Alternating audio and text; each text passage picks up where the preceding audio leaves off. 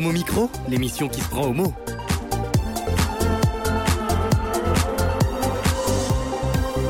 Homo Micro avec Brahim Neid Balk. Bonsoir à toutes et à tous, merci d'être euh, à notre écoute. Salut Antoine qui est aux manettes pour la réalisation de notre euh, émission. Bonsoir Annabelle, aujourd'hui c'est la première de ta nouvelle chronique Art pour Yel. Alors est-ce que tu peux nous la présenter? Bonsoir Annabelle. Bonsoir Brahim, bonsoir à toutes et bonsoir à tous. Et oui, au cours de l'année, la rubrique Santé pour Yel laissera sa place à une chronique artistique plurielle et inclusive, Art pour. Et pour inaugurer cette première, nous parlerons d'amour saphique à travers deux œuvres, un film canadien, Porcupine Like, d'Ingrid Wenninger, et un recueil CD, René Vivien, 13 poèmes, une œuvre poétique, musicale et picturale qui ne vous laissera pas de marbre. Beaucoup se posent la question euh, art pour Yel ou euh, santé pour Yel. Yel, ça veut dire Eh quoi bien, Yel, c'est tout simplement la, tra- la, la contraction de il et de elle. Voilà, on fait dans l'inclusif. Lui, c'est il, Éric Brulin. Bonsoir. Aujourd'hui, on reprend une chronique Guédard, euh, un peu plus classique. euh, Exactement. Bonsoir Brahim, bonsoir à toutes et à tous. Ce soir, on va parler d'un peintre français qui s'appelle Bernard Buffet. Ah, ah. on va donc tendre l'oreille. Salut Nicolas Révidi, le plus de l'actu ce soir. euh, c'est quoi exactement, Nicolas? Bonsoir à toutes, bonsoir à tous, bonsoir Brahim. Ce soir, un ex-candidat à la mairie de Paris, un artiste russe réfugié en France, un avocat fantasque et une bite en vidéo. Ah. Et au milieu de tout ça, il y a quand même des choses à dire. Ah là là, on a compris. Je pense qu'on a tous décrypté et compris. Donc tout à l'heure, en fin euh, d'émission. Pour démarrer euh, cette émission, nous recevons un comédien chanteur qui fait du stand-up, qui écrit lui-même euh, ses sketchs euh, et ses chansons. Antoine Méry, bonsoir. Bonsoir Brahim, bonsoir tout le monde. Depuis juin 2019, donc tu joues le, le cul entre deux, euh, qui se passe tous les dimanches au théâtre Le Bout, euh, tout près de, de Pigalle à, à Paris, n'est-ce Voilà, pas? ça s'invente pas, oui. Alors, euh, ce spectacle, Le cul entre deux, met en avant, on va dire, une ambivalence d'un personnage, alors sans trop développer, sans trop nous dire un peu, dis-nous un peu de, de quoi il s'agit. Donc c'est un, c'est un personnage effectivement qui a du mal à trouver sa place, euh, donc que ce soit en société, au travail, euh, en famille, en amour. Ouais. Euh, voilà les thèmes un peu euh, universaux, mais par euh, universaux. Je sais pas si ça se dit ça, non, ça se dit pas. Si, si universel. hein. Sur scène, on peut le dire. plus, euh, Ben, plus sur ça, scène, hein. on peut le dire parce qu'on en rit. Merci Nicolas. Euh, voilà, et donc euh, effectivement euh, tout ça donc vu par un, un- un personnage qui qui, qui euh, est donc euh, homo, catho, euh, qui se sent jamais trop à sa place entre les filles, euh, garçons. euh, euh, et voilà, je, je crois que je suis arrivé au bout de la phrase. Oui, mais alors tu vas nous dire, est-ce que c'est ton histoire justement? Est-ce que tu t'es inspiré de... Oui, c'est très inspiré de mon, de mon histoire, oui. Alors après, je, je pousse bien sûr les, les, les situations, les, les personnages euh, pour que ce soit humoristique et, et que ça fasse rire, hein, parce que c'est le but principal du, du Ouais, spectacle, ouais. de, de faire rire, qu'on qu'on rit ensemble. Euh, et donc, euh, je- je- j'ai une grande partie du, du spectacle en stand-up où je m'adresse directement au, au public, effectivement, en étant très proche de, de- de- de moi dans la vie. Et je joue également des personnages. Donc, j'ai vraiment des sketchs aussi de situations à la Muriel Robin ou Florence, Florence Foresti. Quoi. Ouais. Mm. Donc qui illustre un peu des passages aussi de, de, de, de ta vie. Oui, c'est ça. C'est des personnages que j'ai rencontrés, que ce soit dans le travail ou, ou, euh, ou dans ma vie euh, personnelle ou familiale. Euh, et justement, c'est euh, moi finalement en stand-up, je parle, je, je parle pas énormément. Enfin, je, je suis clairement assumé euh, homo, mais j'en parle pas tant que ça. J'en fais plus parler par le biais des, de mes personnages. Je Ouais. trouve ça assez euh, intéressant ce que, ce que les, les, les gens de, de la famille, c'est-à-dire les, les plus proches, peuvent nous, peuvent nous renvoyer ou les, les maladresses qu'on peut, qu'on peut euh, se, se recevoir euh, et qui sont pas dites d'une façon méchante. Enfin, c'est- c'est juste très, Ouais. très maladroit. Quoi. Enfin, Alors pour jouer un spectacle comme celui-ci, est-ce que au départ, euh, c'était pas vraiment la, la difficulté de s'assumer dans l'univers, euh, enfin de la famille ou de d'exister réellement et tu t'es dit finalement un spectacle va me permettre un peu de m'émanciper et de dire enfin les choses librement sans forcément que je, je sois jugé ou autre? Oui, alors c'est vrai que je pense que ça m'a fait beaucoup de bien de l'écrire, Euh, le jouer moins. Euh, bah, ça me coûte beaucoup de, de- Pourquoi de jouer Oui. parce que c'est très dur de, gérer le, le, le, le- le trac, là, le, stress et, euh, et j'ai mis beaucoup de temps. Enfin, euh, c'est même encore un peu, un peu fragile. Je commence, j'ai quand même de plus en plus de, de plaisir à, à le jouer sur scène. Et euh, par rapport à ce que, à- par rapport à ta, à ta question, euh, en fait, j'ai eu, je pense, le plus beau compliment lors de la première euh, en juin. C'est-à-dire que j'ai une femme qui est venue et qui m'a dit à la fin du spectacle ah, Tu es mon fils. Il faut absolument que je revienne avec mon fils parce que tu, Ah oui, tu ah es oui, mon fils. Ouais. Et donc, il a euh, 15-16 ans. Et donc, elle, elle soupçonne, alors ça va pas du tout comme terme, euh, mais elle, le- elle pense en tout cas que euh, qu'il pourrait être homo, et donc il est revenu, euh, enfin, elle est revenue avec lui, et euh, ça a déclenché une discussion euh, derrière, et donc euh, elle m'a fait un très bel avis d'ailleurs euh, Ouais. dans Billy Reduc parce que je pense que ça, ça leur a vraiment permis en fait euh, d'échanger, donc euh, que euh, mon spectacle permet de ça, je trouve ça euh, assez, euh, assez génial, quoi. Ouais. Mm. Et toi, en ce qui te concerne, donc pour euh, parler de ta vie euh, d'homo, peut-être catho et autres, Mm. comment ça s'est assumé dans, dans- au quotidien, dans la vie de, de tous les jours? Est-ce que facilement- homo et catho, ouais, tu veux dire? Oui. Euh, bah, en fait, je, euh, ça a été un passage euh, difficile. C'est-à-dire que quand j'ai assumé euh, le fait d'être homo, j'avais 21 ans. je me suis dit, bon, je peux, je, je- il faut que je renonce à la religion. Au-delà du catholicisme, d'ailleurs, en fait. Enfin, je pense que. Il y avait, y avait, y avait je pense, une croyance de ma part que c'était pas compatible. Ouais. Voilà. Et, et donc, une, cousine qui n'est pas d'ailleurs très pratiquante euh, m'a dit au bout de quelques années, euh, après que je lui ai dit, euh, euh, m'a posé la question de savoir si j'allais toujours à l'église. Et donc, je lui dis, bah non, enfin. et elle me dit, mais t'en aurais envie? Je dis, bah oui, c'est vrai que ça me, ça me manque. Et elle me dit, bah vas-y. Enfin, qu'est-ce qui, qu'est-ce qui t'en empêche? Voilà. Et donc, euh, effectivement, j'ai renoué petit à petit avec la, la religion. Et là, je fais partie depuis l'année dernière de l'association David et Jonathan. Je ne sais pas si vous Oui, connaissez. bien sûr, voilà. qu'on a fait Mm. venir à plusieurs reprises ici au micro, effectivement. Ouais. Ouais, cool. Ouais. Qui euh, donc euh, justement permet de, de réunir euh, bah, les personnes euh, homo et catho. Et alors j'ai toujours eu, je, je, je sais pas pourquoi, mais j'ai eu pendant très longtemps une vision très négative du côté euh, communauté.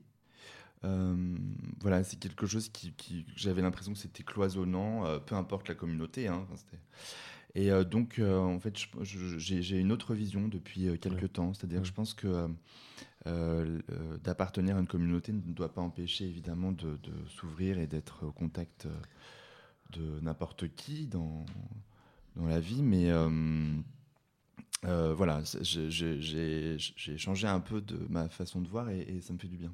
Et alors pourquoi ce stand-up euh, aujourd'hui, le, le- le jouer sur scène? Parce qu'il y a une véritable volonté, c'est un message que tu as envie de passer à qui exactement Euh, Alors, À ton entourage, euh, à ta famille, à, la, à ceux qui sont religieux? Dis-nous un peu.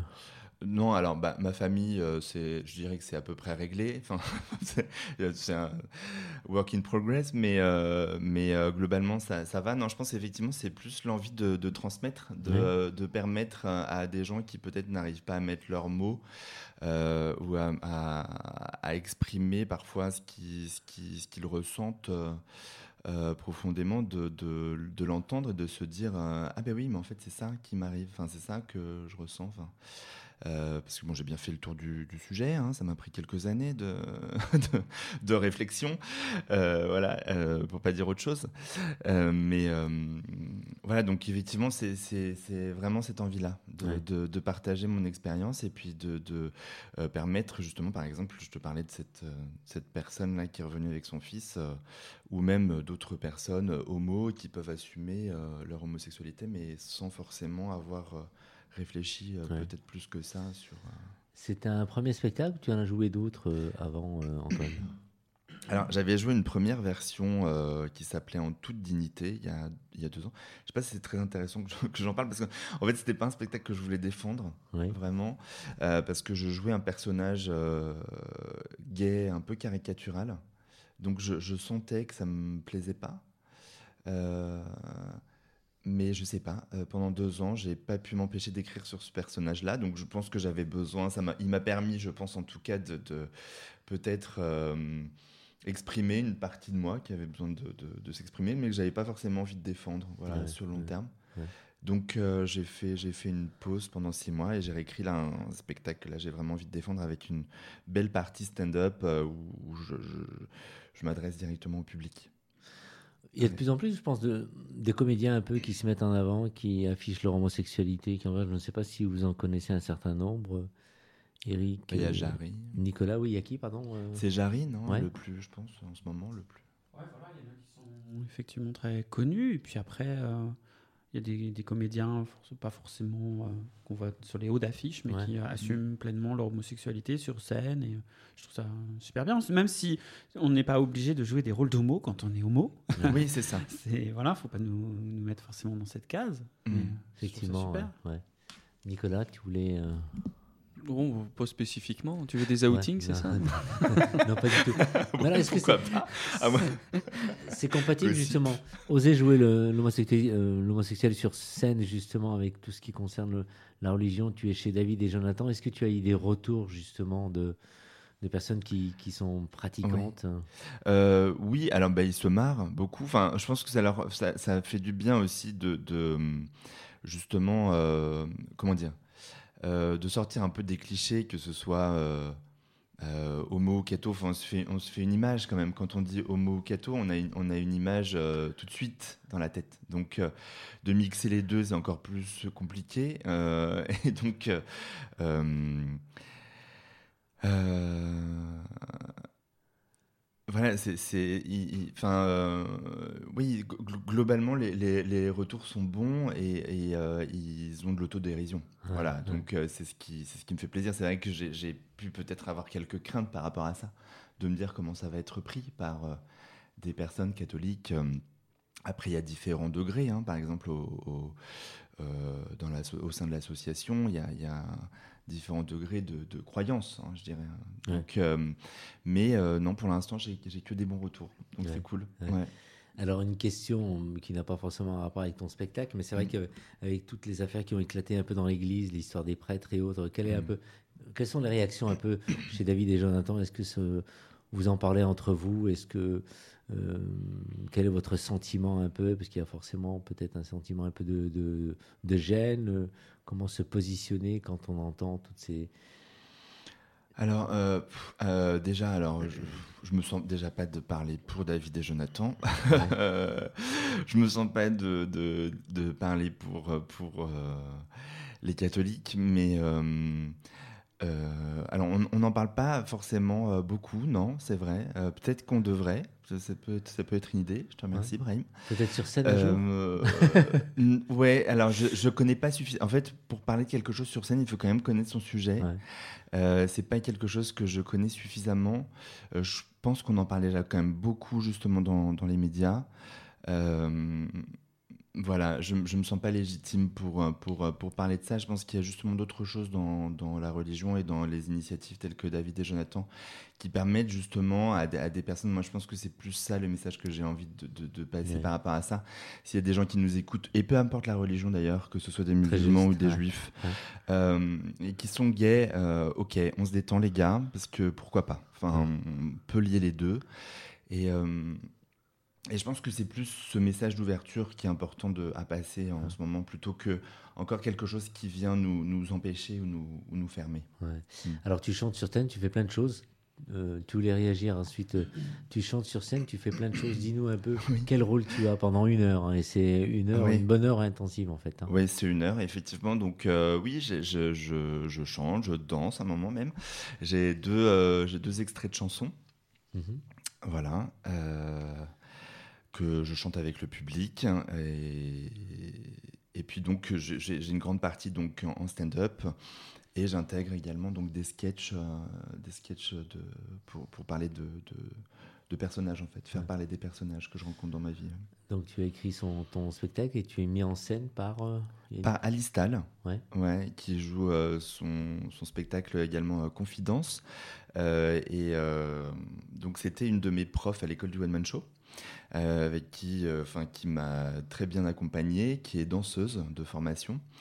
Euh, et qui m'a permis un peu de me lâcher euh, physiquement, donc ça, c'était c'était bien, j'en avais bien besoin, parce que j'étais bien coincé au, au départ. Euh, et, euh, et donc voilà, elle, elle, elle m'a accompagné ces deux, ces, deux, ces deux dernières années. ouais. Ouais. Mm. Annabelle J'ai une question. Euh, quel est le stimulus, le facteur déclencheur qui t'a dit Allez, j'écris le spectacle, go, c'est le moment Ouais, ok. Euh, alors, ça s'est. En fa- en fait, ça s'est pas vraiment euh, passé comme ça. Euh, j'ai commencé à écrire un sketch euh, qui s'appelle Minouche, où en fait je, joue un vagin, hein, pour, être clair. Et donc, comment est venu ce sketch? Alors, On m'a posé plusieurs fois la question, mais j'avoue que je sais même pas d'où ça me vient. Et donc, je l'ai joué pour passer l'audition à l'école. Et. Sur les entrefaits, je me suis fait virer, donc j'ai écrit un deuxième sketch sur le licenciement. et donc, en fait, ça a été euh, petit à petit, ça s'est construit petit à petit, en fait. Voilà. Et, euh, euh, quand, j'ai démarré les cours, je me disais pas que j'allais avoir mon spectacle au bout d'un an ou deux. C'était vraiment pour, pour tenter, pour voir, et petit à petit, ça s'est mis en place. Ça va, on est dans les temps. Le, Je vois une certaine Oui. panique. le cul entre deux, donc ça se joue euh, les dimanches, tu nous rappelles le, le Oui, c'est les- théâtre C'est euh, les, premiers, troisième et cinquième dimanches pour les mois de mars et mai. euh, donc à 18h30 au théâtre Le Bout à Pigalle. Oui. Euh, voilà, donc euh, c'est sur la ligne 2 et la ligne 12. Euh, en plus, il n'y a plus de grève. Donc euh, voilà, n'hésitez pas à, venir. ouais, durant tout euh, 2020 et après il y a des projets éventuellement. Donc c'est jusqu'à peu, juin, ouais, jusqu'à juin 2020 et euh, et puis après bah euh, non déjà là je je- j'essaye de je dis bien j'essaye de, de profiter du, du moment présent et de ne pas me projeter parce que. Euh, j'ai toujours envie d'arrêter et en fait euh, au bout du compte je reprends à chaque fois Ouais. donc voilà je pense qu'à un moment donné enfin que j'accepte le fait que, euh, que c'est mon truc que ça me plaît et Ouais. et, euh, et accepter aussi la part un peu de, de, de- ouais, de, de, de trac ou de. Voilà, ça fait partie du, du jeu, quoi. du métier, Mais du ouais, jeu, effectivement. Donc ça durera le cul entre deux jusqu'à juin et certainement après euh, à Paris peut-être euh, ailleurs. Et euh, cette, euh, ce spectacle voyagera, on espère Ah ouais. pour toi. Merci, d'être Merci. passé par mon micro. Tu restes Merci avec nous pour la suite de, Ouais, avec plaisir, ouais. de l'émission. On passe à la musique, Eric. Exactement. Et on va écouter LP Lost on You.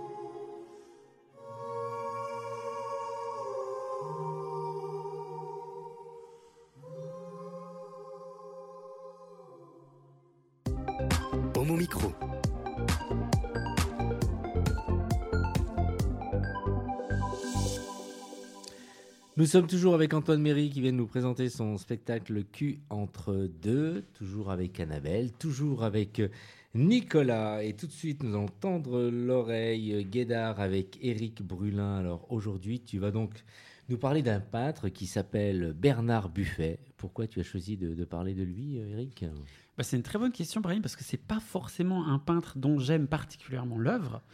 En revanche, bah, c'est un peintre quand même très important, un peintre français très important de la seconde moitié du XXe siècle.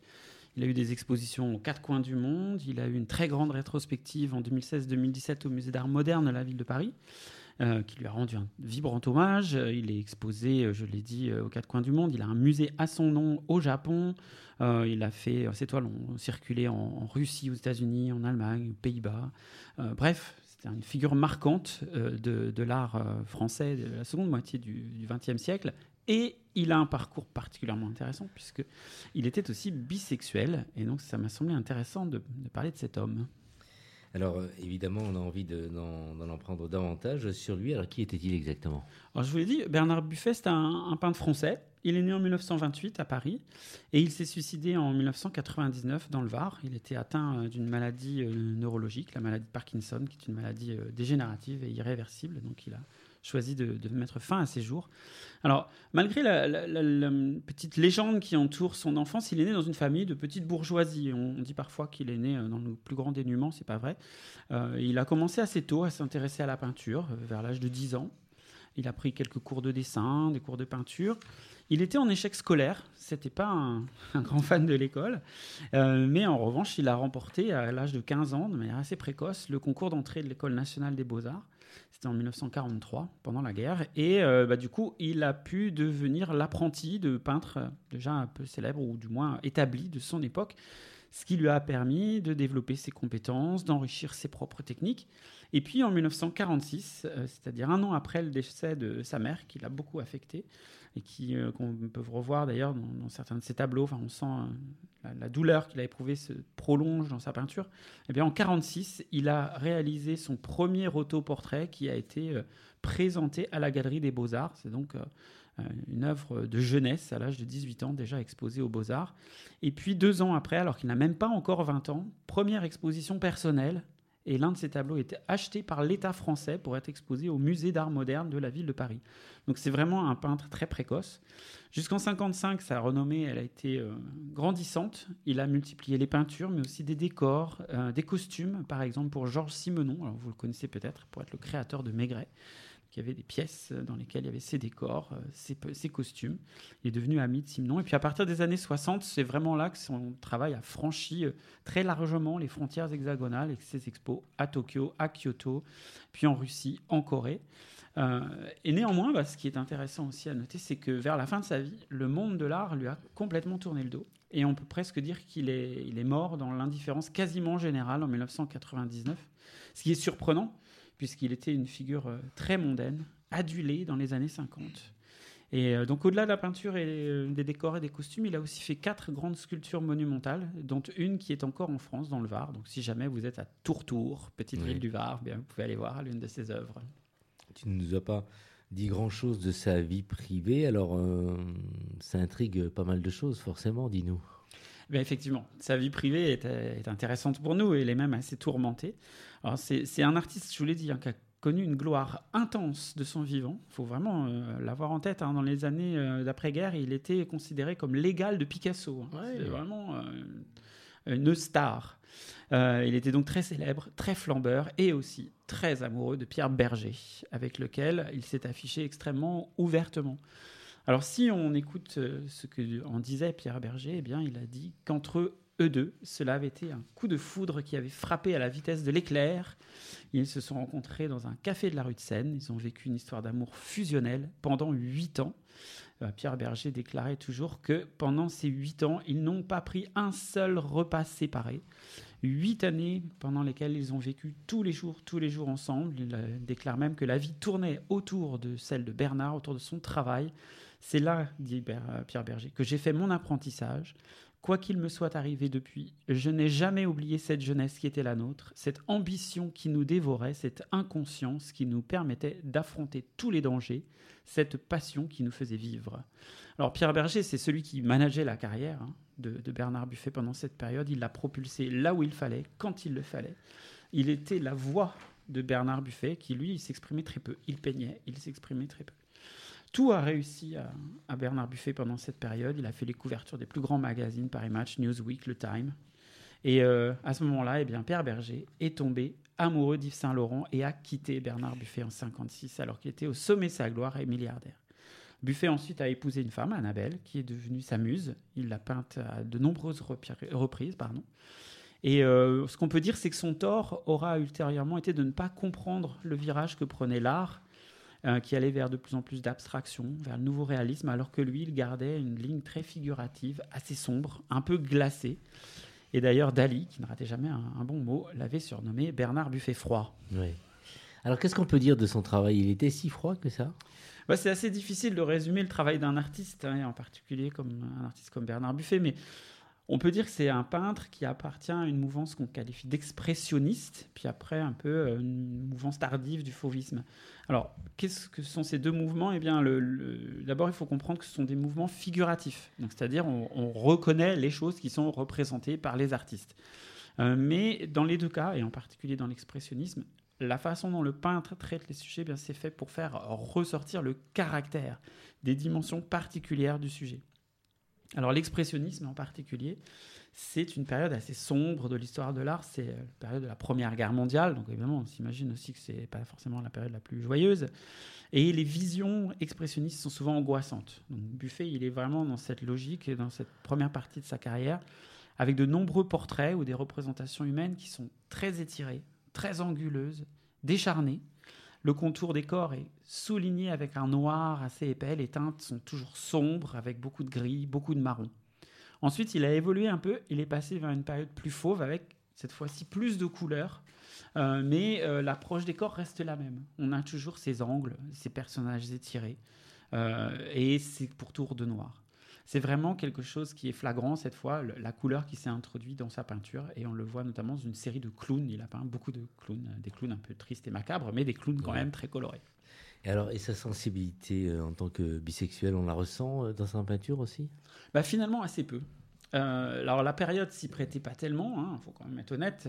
Dans les années 50, c'était pas un moment où une grande publicité de son homosexualité, Euh, mais on aurait pu penser que même tardivement, il aurait donné quelques signes, quelques clés sur sa bisexualité. Alors j'ai trouvé quand même en cherchant deux, deux tableaux qui m'ont un peu intrigué.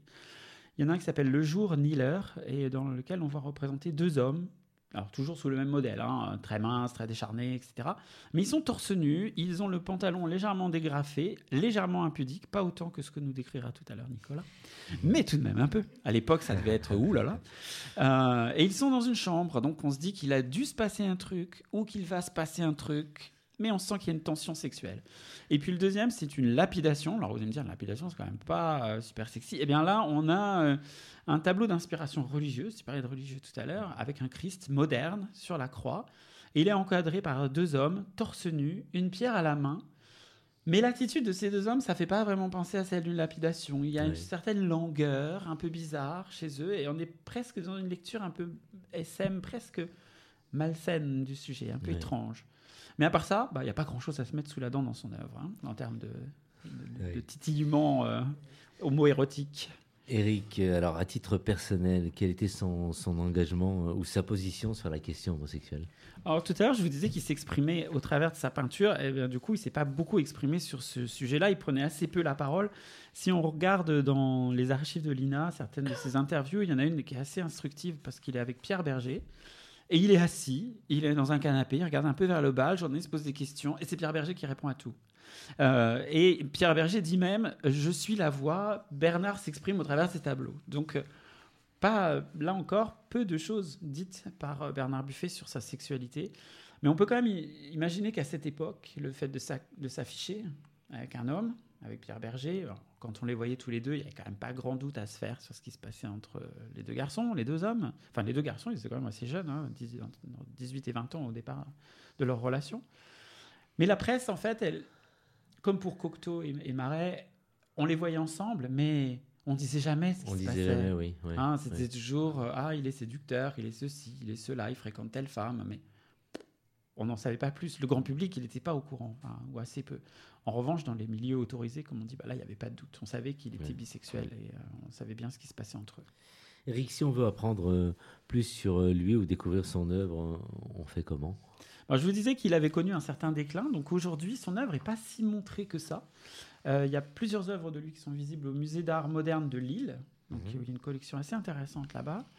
Euh, il est dans différentes expositions de temps en temps, dans des galeries. Alors, vous pouvez aussi aller le voir à Tokyo, hein, si vous avez envie. Il y a un grand musée qui lui est consacré. Ses cendres ont été euh, réparties sur euh, le, la- le jardin, dans le jardin de ce musée. Donc, voilà. Mais enfin, c'est un peu cher. Donc, il vous reste Internet si Ouais. vous voulez voir son Ouais. travail. Merci pour cette découverte. Vous connaissiez autour de cette table Annabelle? Peu, oui. Un petit peu, oui. oui, tout à fait. Notre D'ailleurs, ami- mon prénom est euh, inspiré Ah oui. de. Voilà. C'est vrai? Il est vraiment Ah oui. inspiré d'Annabelle Ah oui. bah, écoute. Bien. Bien joué, Eric. Comment tu as fait Je ne savais euh, pas, peut-être que tu... Es-tu une muse aussi, Annabelle?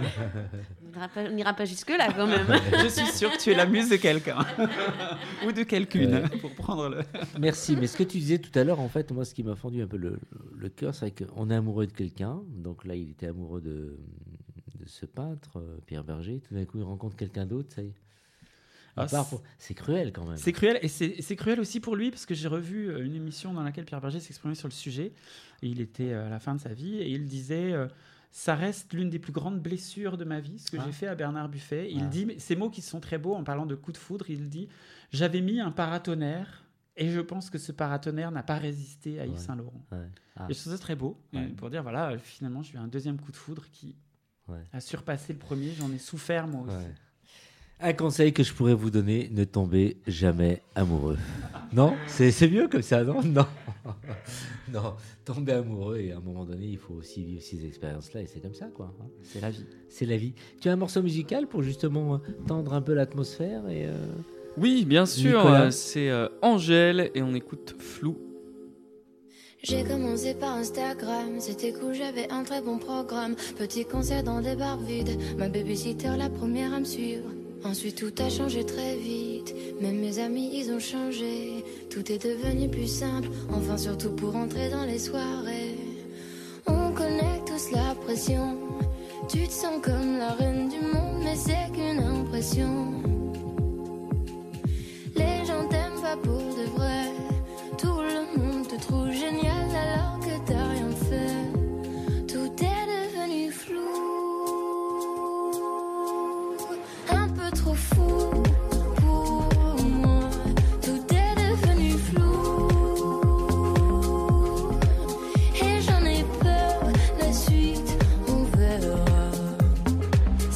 ça va pas durer, ou peut-être seulement quelques mois. Voilà, je commence déjà à angoisser. Crise après crise, j'arrive plus à être moi. On connaît tous la pression. Tu te sens un peu seul, le monde c'est pas qu'une impression. Les gens t'aiment pas pour de vrai. Tout le monde te trouve génial alors que t'as rien fait.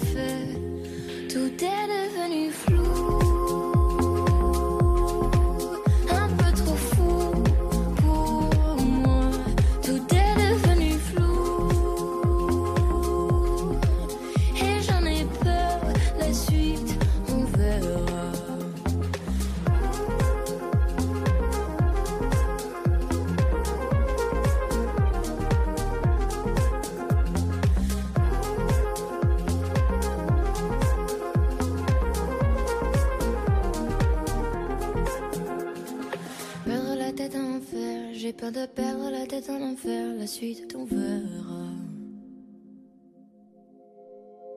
Perdre la tête en enfer, j'ai peur de perdre tous mes repères.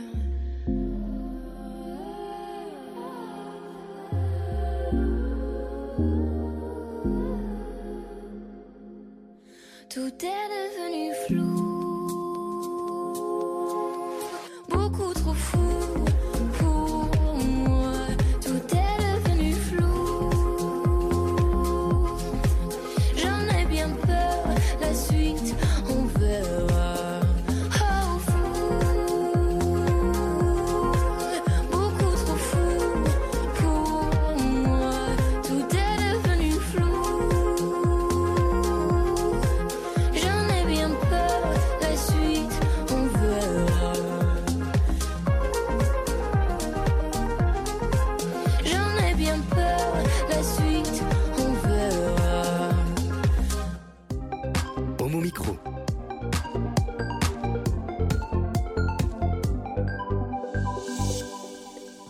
poursuit avec euh, Annabelle Guiraud. Alors euh, aujourd'hui, tu nous parles d'amour féminine euh, sous un angle polyartistique au travers de deux œuvres hein, que je te laisse nous présenter, Annabelle.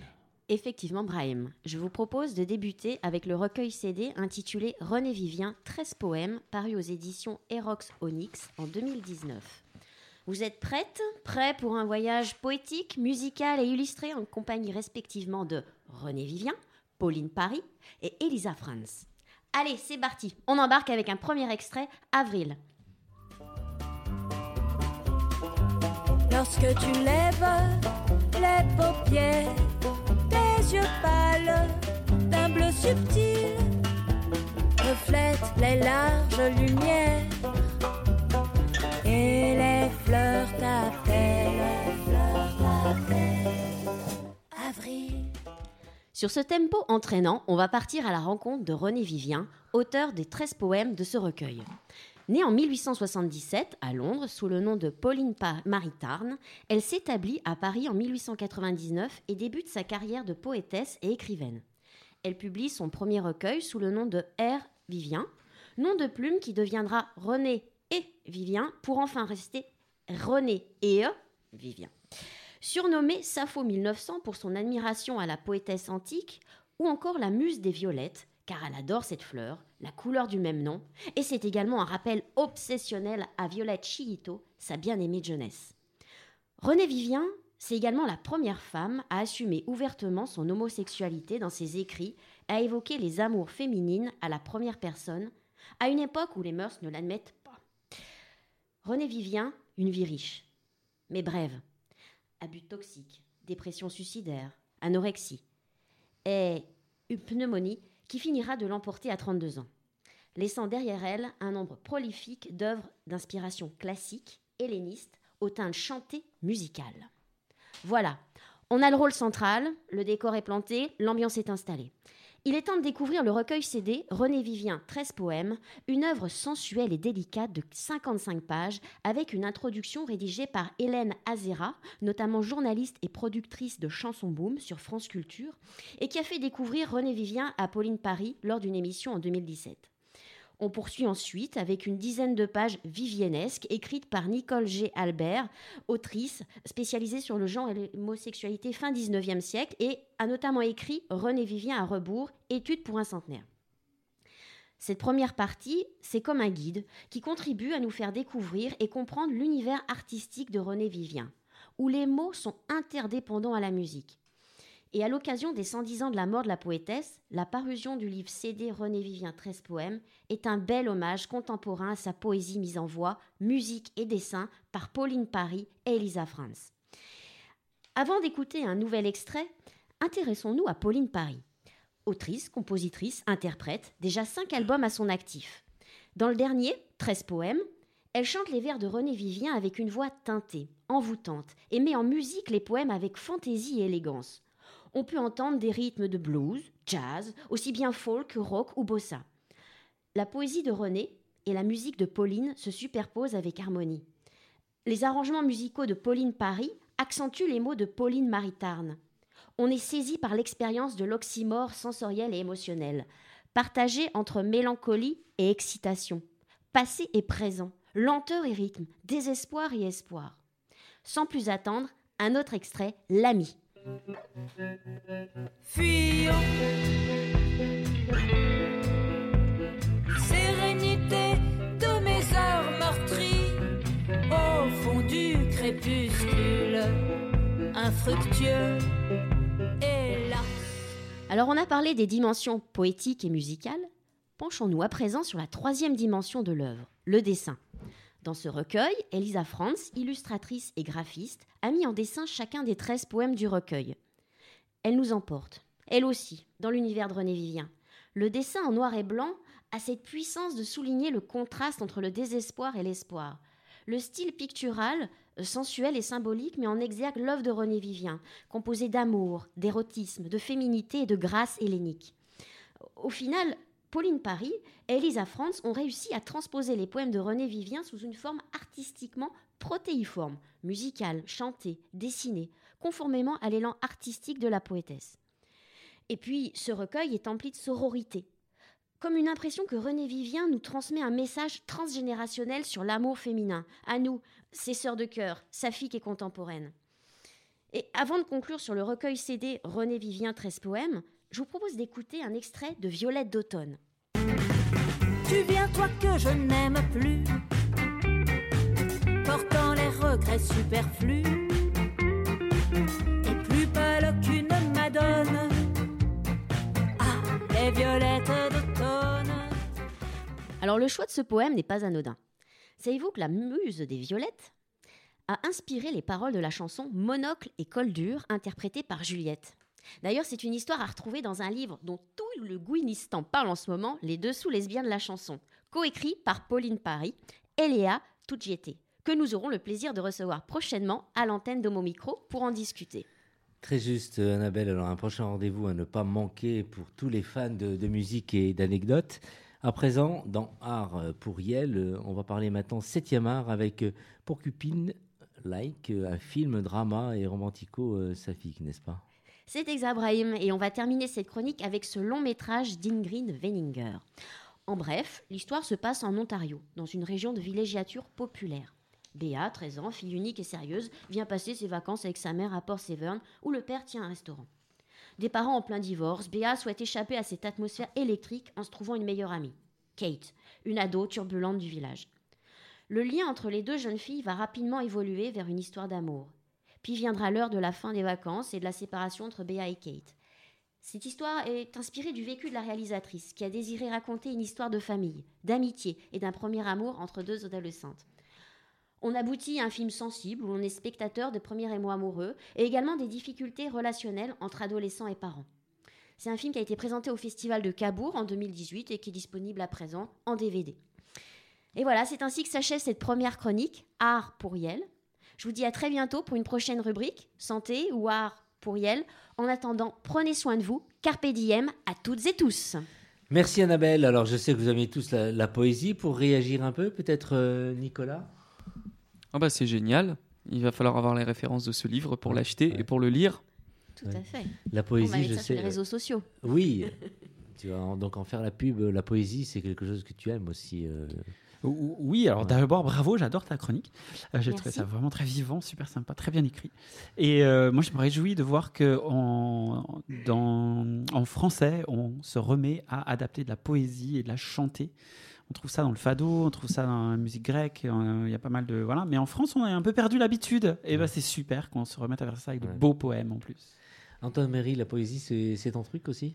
Euh, non, pas vraiment, mais en tout cas, Annabelle, tu me donnes envie de, de m'y mettre et de découvrir ce, ce, ce- ce bel ouvrage-là. Oui. Ouais, Ouais. C'est magnifique. Annabelle, un dernier euh, morceau musical euh, en poésie? Dua Lipa, Physical.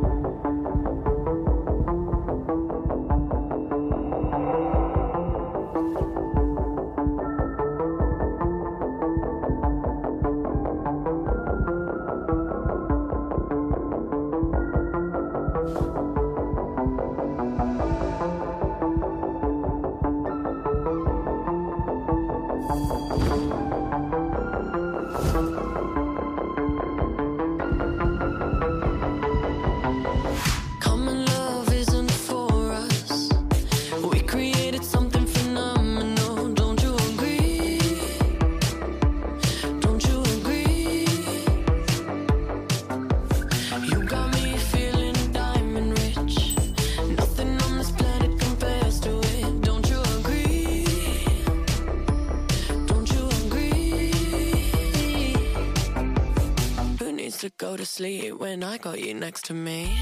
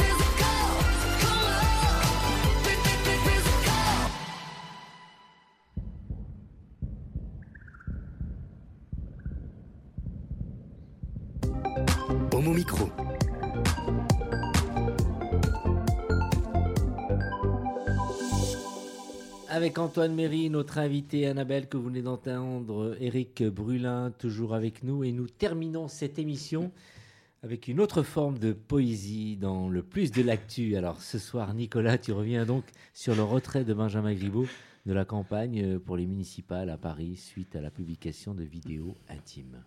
Quel honneur tu me fais dans le lancement de cette chronique. Euh, je vais bientôt te dédire. Alors, lorsque j'ai reçu jeudi dernier en fin d'après-midi un message d'un ami m'indiquant que des vidéos porno, c'est le moment où je te dédie, de Benjamin Griveaux avaient fuité et qu'il allait, selon toute vraisemblance, quitter la campagne pour la mairie de Paris d'ici le lendemain matin, je suis tombé de ma chaise. Alors, non pas que mes petites oreilles chastes hein, n'avaient pas trop vacillé à la narration de l'événement, mais c'est sur la nécessité du retrait où là, j'étais sans voix. En fait, dans cette étrange histoire, ce qui m'interpelle, c'est le contexte, la manière et surtout la morale qui sous-tend la mascarade. Griveaux envoie des photos de sa bite en érection à Alexandra de Tadeo. Très bien, pour qui il éprouve visiblement un certain transport. C'était il y a plusieurs mois. De Tadeo les reçoit et en redemande. Il y a plein de zizi de Benjamin dans le téléphone d'Alexandra et peut-être aussi plein de chattes d'Alexandra qui c'est dans le téléphone de Benjamin. Who cares? Tout aurait dû s'arrêter là, à une fantaisie d'adulte. Mais c'était sans compter sur le Jules actuel de De Tadeo, Piotr Pavlensky, un artiste russe en exil, qui a jugé, je n'aime pas trop les justiciers, qui a jugé, bref, qu'il était opportun d'utiliser une coquinerie pour jeter le discrédit sur un homme politique. En fin observateur de la campagne parisienne, je me dis que la sanction des urnes semblait prendre pendre suffisamment au nez de Griveaux et qu'il n'était sans doute pas nécessaire de rendre public le contenu de son slip pour s'assurer de sa défaite à la prochaine élection. L'avocat autoproclamé de Pavlensky, le guignolesque Juan Branco, qui par ailleurs avait jugé bon d'outer un ministre il y a quelques mois, ne tarit pourtant pas d'éloge sur le courage politique de son client, entre guillemets, au point que certains doutent même de sa neutralité dans l'affaire. Il a pu aussi faire état de son laïus habituel de redresseur de tort, tout confit dans sa petite morale de bourgeois repenti qui n'a rien oublié des codes de son engeance. À cela, et il faut le souligner, la réponse fut un soutien quasi unanime à Griveaux de la part de la classe politique et de la plupart des médias. On devine derrière cet élan de solidarité des concernés potentiels. Moqué il y a encore une semaine, il est devenu la victime expiatoire de la transparence, mais voilà, Benjamin a jeté l'éponge, le revenge porn, puisque c'est le nom que ça porte, a démontré une fois de plus son efficacité. Et dans revenge porn, il y a porn, et c'est bien là que réside l'injustice. Euh, Benjamin Griveaux n'aurait pas dû euh, faire attention, notamment euh, en raison du risque que, ces vidéos se retournent contre lui, euh, Nicolas Eh bien, il s'agit là, Brahim, d'un débat moral, et c'est d'ailleurs cela que Pavlensky voulait agiter avec cette diffusion, considérant que Griveaux vantait des mœurs qu'il ne s'appliquait pas à lui-même. Il a fait le pari que le sexe pourrait être un argument contre Griveaux, comme d'autres considèrent que révéler l'homosexualité d'une personne ou une maladie grave pourrait nuire utilement, dans le cadre d'une campagne électorale par exemple. Alors cependant, le recours à la morale occulte la question de la compétence. Il apparaît comme un aveu de faiblesse quand tous les autres moyens ont échoué. Or, il est évident pour tout le monde que Griveaux avait eu tout le loisir d'exposer son incompétence et qu'elle suffisait amplement et sérieusement à le discréditer aux yeux des électeurs parisiens. Car Griveaux fait bien ce qu'il veut de sa bite, la montre à qui il souhaite et la met là où il veut, tant que, et c'est évidemment le seul impératif, le ou la récipiendaire est consentant ou consentante. En d'autres termes, Griveaux n'a rien fait d'illégal, tout le reste est un jugement moral qui n'a pas lieu d'être dans une république. Alors, mais tout de même, euh, il pouvait par exemple ignorer que ces vidéos, euh, Nicolas privé, pourraient euh, un jour se retrouver sur la place publique, non? Et alors?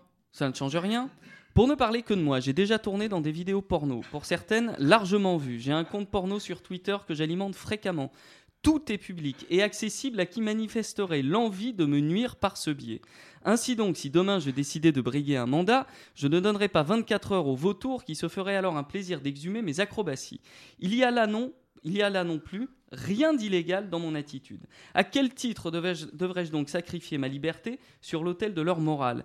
Contrairement à Griveaux qui s'est couché, je pourrais alors répondre fièrement que je me fous de leur jugement, que cela ne me rend ni plus bête, ni moins soucieux des problèmes des autres, ni moins à même de servir la cité. J'ajouterai bravache que je me trouve très beau quand je baise et que je les emmerde. Parce qu'au-delà de Griveaux, les victimes du revenge porn se comptent par milliers dans les collèges, dans les lycées, au travail, y compris dans le milieu militant LGBT si ouvert, et j'emploie de gros guillemets. Quand on a la chance d'être en position de dénoncer ces pratiques par l'exemple, il faut le faire. C'est un dû à la société et c'est pourquoi je m'y livre ce soir. Il n'est plus admissible que de telles systématiques d'oppression, dont le puritanisme est un représentant zélé, détruisent les individus dont le seul tort est d'être exposés publiquement dans des activités, dans des activités pardon, que la morale rance réserve à l'intimité du lit. Ce qu'il faut garder en tête, c'est que, que seule prime la loi. Ce qui n'est pas illégal n'a pas à souffrir d'un procès concurrent qui se donnerait pour mission d'établir sa compatibilité sociale. Il est tout de même révoltant de constater qu'un ou une raciste, un ou une sexiste, un ou une LGBT-phobe, un ou une exilée fiscale ou un ou une truand mafieux clientéliste, tout cela est condamné pénalement par la loi, peut se présenter à une élection sans éveiller le moindre rejet. La liste est longue d'ailleurs, alors que celui ou celle qui envoie des photos coquines ou produit des vidéos porno, activité qui elles n'ont rien d'illégal, se verrait automatiquement refuser la possibilité d'être élu. Pavlensky accuse Griveaux d'avoir voulu cacher des choses aux électeurs parisiens, mais soyons honnêtes deux minutes, aurait-il pu candidater dans de meilleures conditions s'il avait dit toute la vérité dès le début? Et le plus de l'actu, Nicolas? Colette était une des plus grandes écrivaines du, du XXe siècle. Elle a commencé comme danseuse nue dans les cabarets.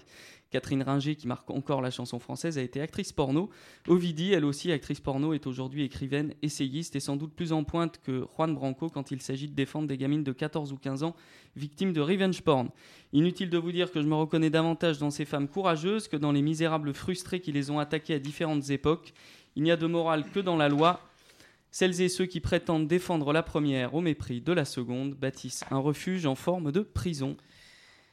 Merci Nicolas. Est-ce que ça mérite un tour de table? Est-ce qu'il y a des personnes qui souhaitent réagir? Bon, C'est vrai que c'est un peu côté de la politique un peu qui, qui est un peu décevant, mais c'est c'est comme ça. hein. C'est qu'est-ce qu'on peut faire? Qu'est-ce qu'on peut dire, Eri- Eric Pas grand-chose à rajouter, c'est lamentable. Enfin, indépendamment de ce qu'on pense de Griveaux, le Ouais, ouais. personnage, hein, bien sûr, et de sa- ses positions politiques Ouais. cette fois. Euh, ouais, c'est lamentable. C'est des, c'est des méthodes. Enfin, franchement. Ouais, effectivement. Non, moi j'ai juste envie de te dire bravo, euh, Nicolas, pour, euh, pour euh, la façon de, de- de- d'exprimer ça avec humour et en même temps en, en ressentant un vrai, une vraie colère, quoi. Enfin voilà, un vrai, un vrai agacement et, euh, et je te comprends tout à fait. Enfin tout ce que tu m'as dit m'a, bien parlé. Mais notez bien que je suis Bravo. calme par rapport aux autres fois. hein. Ah que ça doit être. Faut que je revienne. Annabelle, est-ce que tu es heureuse qu'il y ait une troisième femme qui se présente pour la mairie de Paris? Ça dépend laquelle. On l'attendait, on l'attendait la question du soir. La question conne. Elle ne l'a pas choisi. La bise, ah oui, elle l'a pas choisi. Elle a été parachutée. Voilà. Et elle a été parachutée. En plus de ça, elle a été parachutée dans un truc ingagnable, donc ce qui va lui permettre de se casser les dents. Et on a foutu un mec à sa place, ce qui est gagnant sur toute la ligne. Et qui sait, on ne sait jamais en politique, donc tout est possible. hein. Qui sait Merci on disait ça cas. la même chose. Ouais. On, Ouais. disait la même chose dans la campagne de Benoît Hamon. tu sais. Ouais. Merci euh, à tous. euh, Dis-moi, euh, Nicolas, est-ce que je peux diffuser tes- les vidéos que tu m'as envoyées l'année dernière? J'en ai, j'en ai 5, 6. Avec plaisir, avec plaisir, mais depuis j'ai vieilli, il faudrait pas mentir aux gens. hein. Bon, à voir. que- Tu me donnes quoi pour me taire? De quoi? Mais en fait, moi j'ai pris Tu ça me comme donnes quoi blague, mais ça n'a pas l'air d'en être une. mais, euh, mais je te donne absolument rien. Tu me fais chanter, c'est ça? Ouais, ouais, effectivement. Tu reviendras la fois prochaine. Bah, Merci. j'espère, oui. Mais- Merci, euh, Nicolas. Merci, Annabelle. Merci. Antoine Méry, rappelle-nous le prochain soir où tu joueras en spectacle. Donc euh, je joue au théâtre euh, Le Bout euh, à Pigalle, euh, donc les, les premiers, troisième et cinquième dimanches euh, à 18h30. Et puis bah, j'espère euh, vous y voir Ouais. bientôt. On ira et on y sera. Merci, merci, euh, Merci beaucoup. Eric. À, à très vite aussi. Il nous a troublé parce qu'il a dit merci Eric en regardant Nicolas. Et donc. Ben, merci à vous tous. L'émission a été euh, réalisée par qui ce soir? On le dit tous ensemble? Antoine Antoine. Merci, à très vite sur les réseaux sociaux et l'émission en podcast certainement demain soir. Je suis sûr et certain. À très vite, on vous embrasse. Homo Micro.